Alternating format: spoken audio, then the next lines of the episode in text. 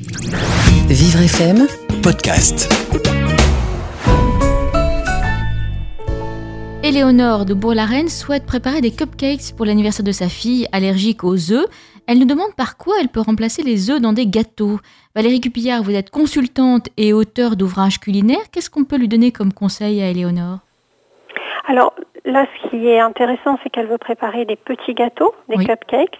Donc c'est dans ce type de gâteau qu'il est le plus facile de remplacer les œufs. Parce que dès qu'on est dans des gros gâteaux, levés, montés, c'est plus difficile. On est toujours dans des choses euh, qui, qui montent moins à partir du moment où il n'y a pas les œufs. Donc là, euh, le liant qui va être le plus in- intéressant et le plus adapté pour ces petits gâteaux, ça va être soit la banane écrasée, qui va en fait coller et remplacer l'œuf, ou alors un yaourt de soja, qui lui aussi a cet effet euh, liant dans la pâte. Et euh, il faudra aussi euh, doser la poudre levante un petit peu plus que d'habitude.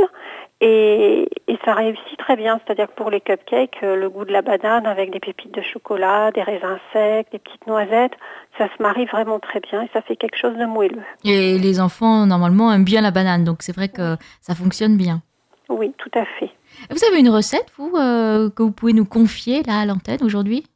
De cupcakes sans œufs Avec euh, du yaourt de soja en fait. Oui. Donc il y a un pot de yaourt de soja que l'on mélange avec un demi-pot d'huile d'olive, un pot de sucre complet.